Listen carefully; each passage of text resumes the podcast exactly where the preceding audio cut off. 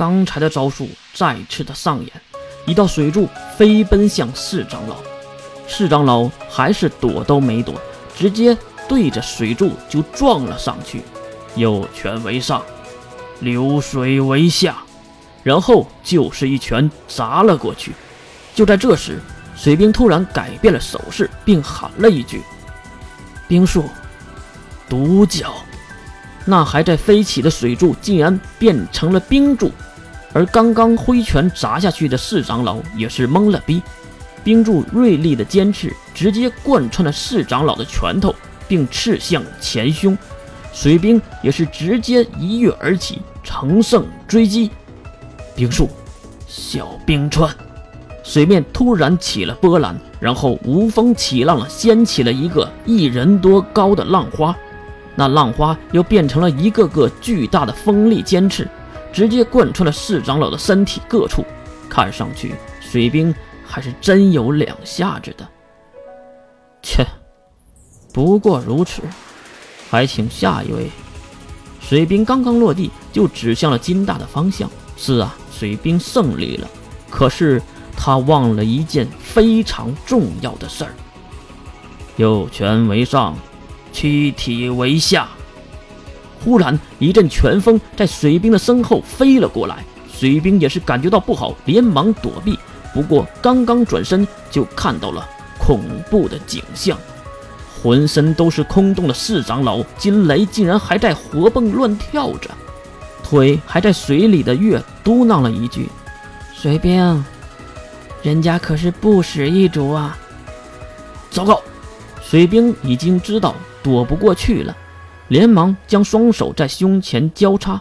就在这时，一个黑影突然来到了水兵的面前，并一只手接住了四长老的拳头。而当水兵站稳后，才发现那是四门。此时的四门已经完全变了模样，他的右手手臂已经化为了野兽的样子，面貌也走了形，仿佛就是一只怪兽。寒天一主，市长老连忙收回手，并退后几步。你们也太玩赖了，这样都不死吗？野兽一般的四门瞪着血红的眼睛，看着满身是空洞的市长老金雷。而此时市长老身上的怪异事件，让在场的人更加的害怕了。他竟然在愈合，简单的几十秒钟。那几个空洞竟然迅速的就愈合了，看上去是一场恶战了。一旁的白男小声的嘟囔着，可是月还是低着头玩着水，根本就没把这当回事儿。此时场上又多了一个士门，金氏一族这边再次下来了一个人。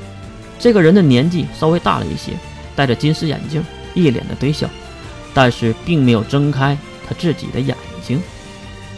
在下不识珠二长老金木，前来赐教。这次就是二对二了。月妹妹，你看好谁呢？要不要赌一把呀？金龙透竟然对着下面的月喊着，而月也是斜视了金龙透一眼，毕竟月可没有这个心情和这个家伙开玩笑。他再次。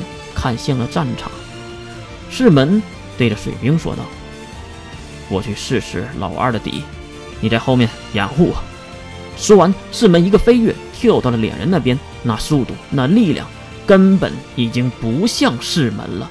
这个世门根本就是一个准三维的能力者，已经不是那个吊车尾了。老子来也！一个落地飞扑，和四长老打了一个照面，左拳为上。野兽为下，刚刚喊完，四长老的拳头就和四门的狼头接触了，但是并没有任何的反应。那是因为这个蠢货说了“野兽为下”，范围实在是太大了，范围越大，能力就越小。这些他是知道的，可能是不知道会打到哪里吧。不痛不痒的四门突然嚎叫了一声，一个利爪抓破了四长老的前胸，估计再用点力气就能将四长老分尸了。水术，水走千华。突然，就在四长老的脚下，又冒出了几朵水花，水花喷射出几十道水刀，将四长老的身体切得七零八落。见此情况，四门连忙一个飞跃，飞向那个闭着眼的老二。二长老此时微微的睁开眼睛，只是一道缝隙，就在缝隙之中，突然飞出一道黑色的气体，那气体快得很，直线穿过了世门的左前胸，让半空中的世门又飞了回去。落地的世门疼得喊叫一声，再看世门的左肋已经被切开了大半。世门。你没事吧？